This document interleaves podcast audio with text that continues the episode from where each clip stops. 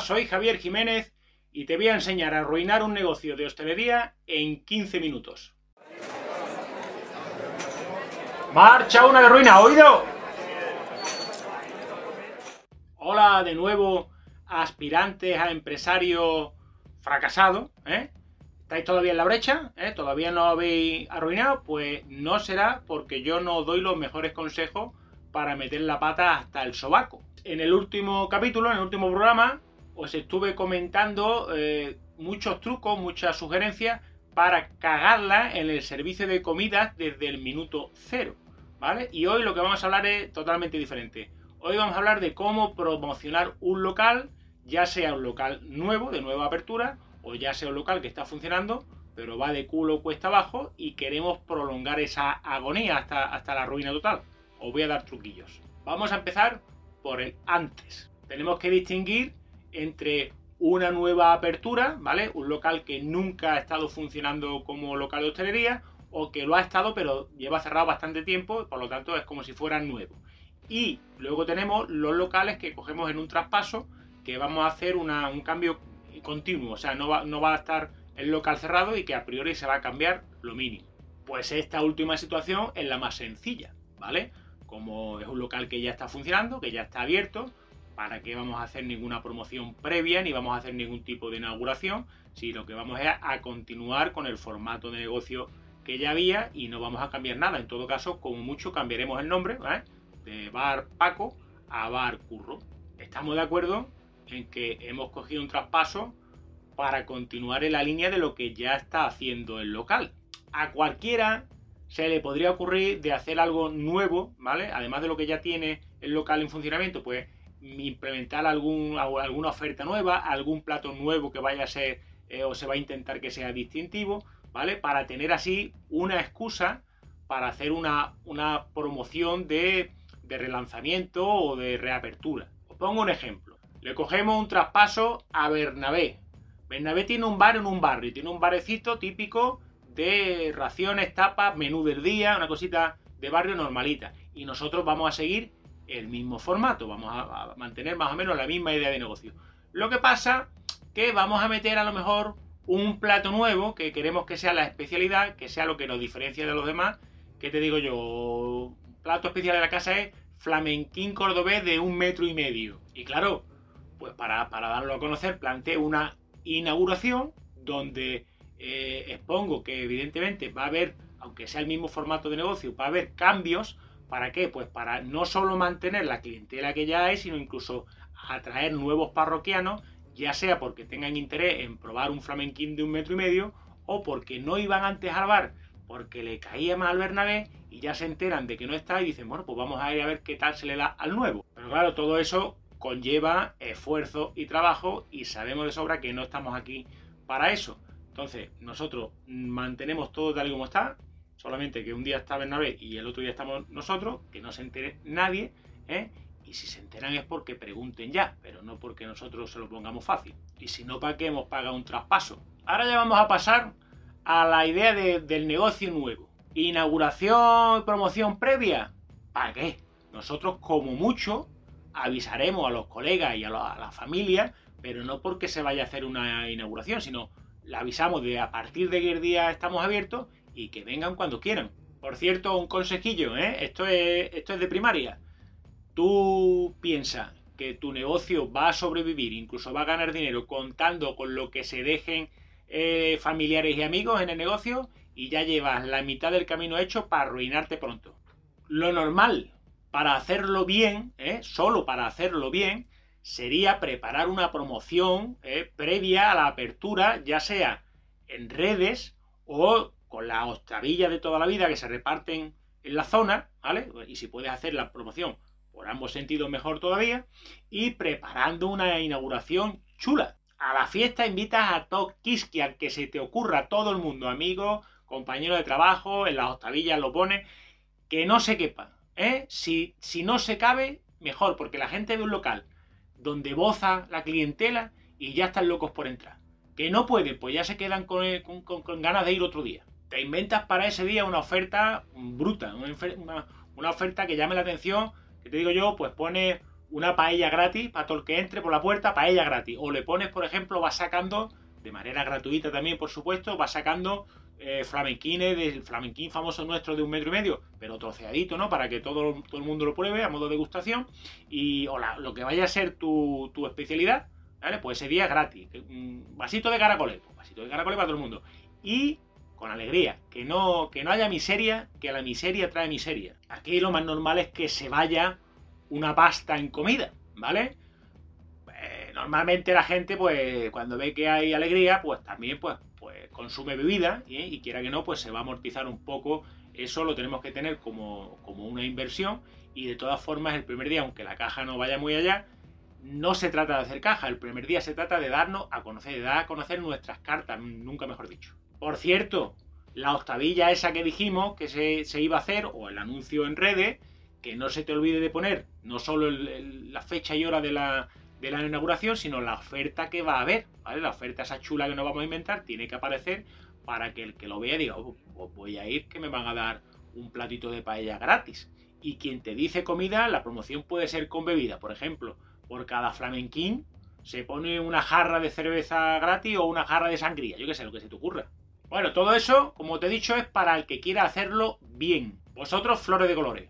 ¿vale? No lo hacéis. Y si lo vais a hacer, aseguraros de hacerlo mal. No hacéis invitaciones para los vecinos, no hacéis octavillas, no hacéis folletos. Si la hacéis, pues la hacéis de las feas, ¿eh? Por supuesto que no aparezca la oferta, por supuesto con falta de ortografía, ¿eh? que, que la misma octavilla ya sea una declaración de intenciones. En la inauguración vais a lo justito. No invitáis a nada, ¿eh? Y los preparativos lo mínimo. Mientras antes tengáis que decir, es que no me queda, ¿eh? mejor para causar buena impresión. Y por supuesto, solo os dedicáis a hablar y a, hacer un poquito de marketing con los conocidos, con las caras conocidas. Si entra cualquier desconocido, cualquier vecino que va a entrar pues, por curiosidad, pues para ver el local o lo que sea, a ese le dais de lado que ya tendrá tiempo de conoceros, ¿vale? No os presentéis, no intentéis hacer nueva clientela, vosotros centraros solo en los colegas. Los colegas normalmente vienen o por compromiso o para gorronear, que mi, colega ha montado un baile y me gratis, ¿vale? Pero en cuanto vea que te estiras menos que un chicle de madera, verás tú lo que aparecen por allí. Tampoco hace falta que te diga ¿eh?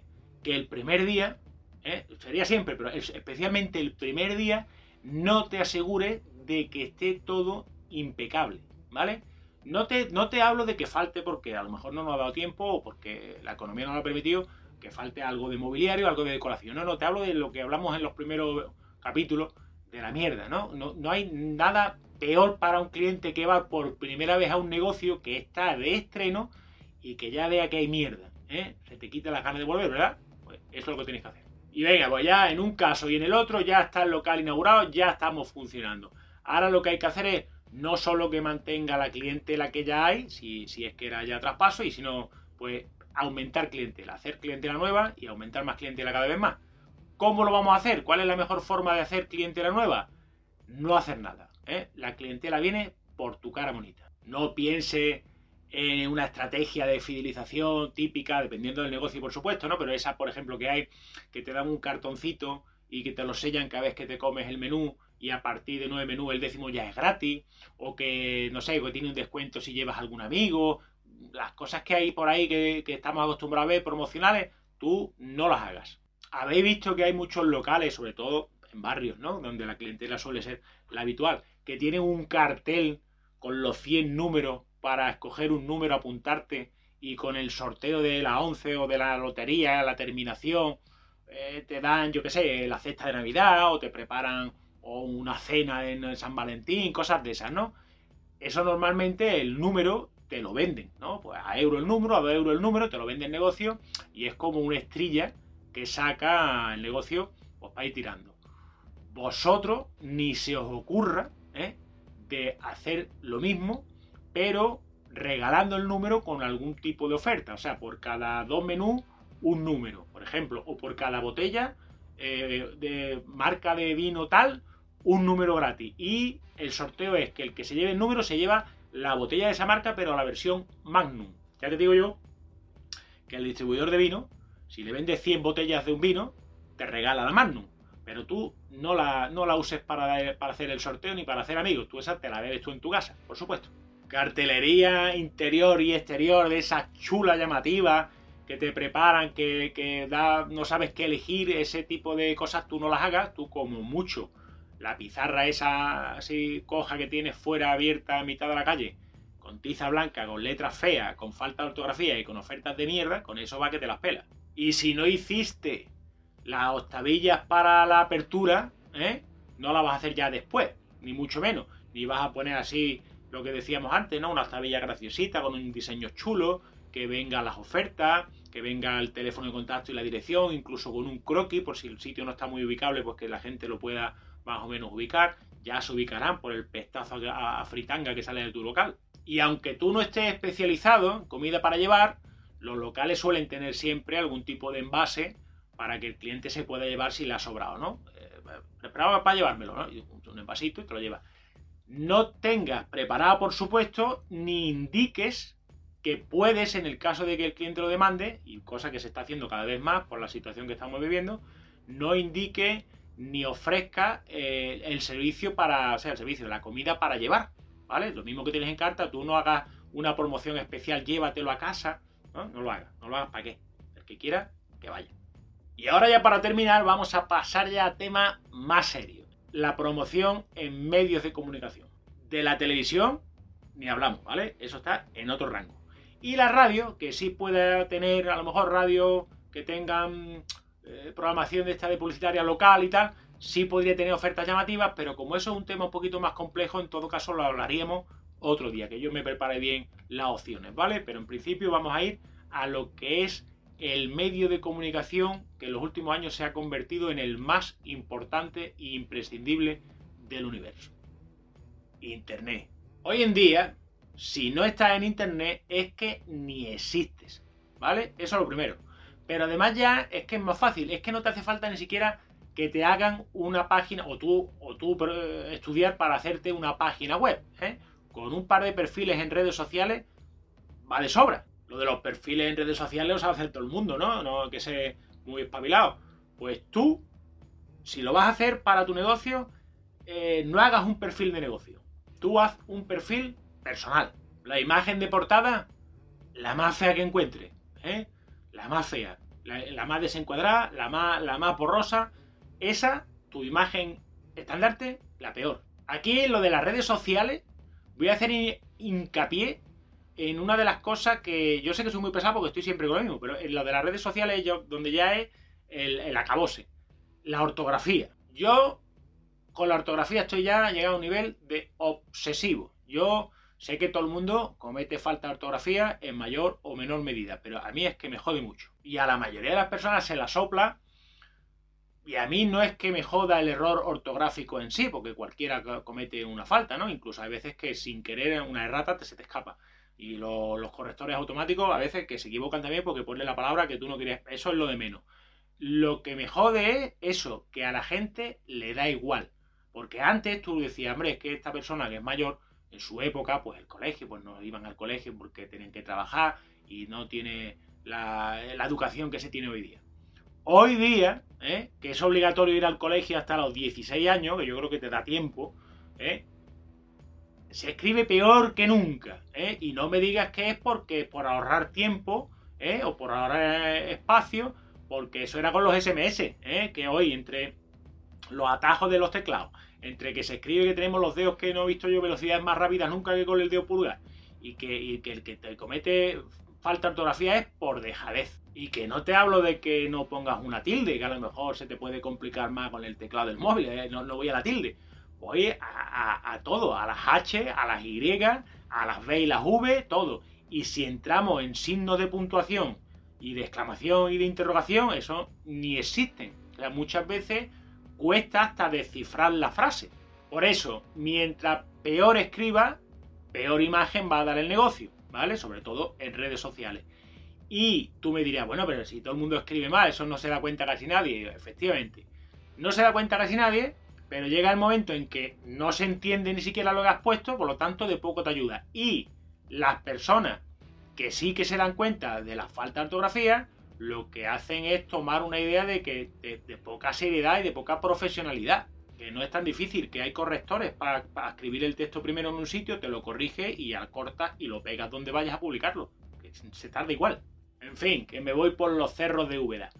Eh, hacemos dos perfiles, un perfil en Instagram y un perfil en Facebook. Eh, la fotografía, pues la, la primera que salga, ¿eh? ni la revisamos, ni miramos que esté bien encuadrada, y como si se vaya a gastar el carrete, muchacho, ¿eh? que se te acaba el carrete y vale una pasta. No la revise, no hagas varios tiros y luego compruebes cuál es el mejor, la reencuadres, le toques un poquito la iluminación, eso tú no lo hagas. Lo primero que salga, para adelante. Y te creas, por supuesto, un grupo de difusión en WhatsApp, ¿eh? con toda tu agenda, ¿ves? y ahí estás todo el día enviándolo todo también. Tú todos los días. Una, dos, tres publicaciones todos los días. Ahí ansiando, ¿eh? Que se note que estás ocioso. Un negocio que va bien, que está funcionando, pero que no deja descuidada sus redes sociales, que su imagen eh, en redes, pues lo que hace es, pues pone, por ejemplo, usa las redes, por supuesto, para una promoción a la semana, ¿no? O recordar una promoción que hay una vez a la semana y una o dos veces más a la semana publica alguna fotito de un plato que sale que ha quedado muy bonito, algo así, para imágenes recordatorias de que tu negocio está ahí, ¿vale? Pero no, no, tú 400 al día. Que, yo vea el muro otra vez, otra vez, otra vez, otra vez. ¿eh? Ojo, consejillo rápido, tema de, fotografías que salga gente en tu negocio, ¿vale? Eh, aunque sea el negocio tuyo, no tienes derecho a publicar fotografías de terceros sin su consentimiento en redes. Entonces, ten cuidado, que te buscas una ruina gorda. Yo, en todo caso, si hago fotos que salen más gente que no que están en el local, pero que tampoco son de confianza, o le pregunto si les importa, como mínimo, o si no les pregunto en su momento, pues las caras a lo mejor las difumino, algo de esto, ¿no? Pero como yo me encuentre una foto en la que se vea mi cara sin que yo haya dado consentimiento en una publicación en Facebook, ya la tenemos. Pero bueno, ¿qué más da? Todo suma para irse al carajo rápido, ¿vale? O sea que vosotros lo que veáis, sin problema. Yo ya hoy me doy por satisfecho, habrá más cositas, pero lo hablaremos en otro programa para no extendernos demasiado. Y ya lo único que me gustaría recordaros, como siempre, por favor, darle a me gusta, eh, comparte, dale a la campanita, deja un comentario, suscríbete, que todo eso es gratuito. Y nos vemos en el próximo programa. Muchos besos, vasos y abrazos. Sale una de ruina.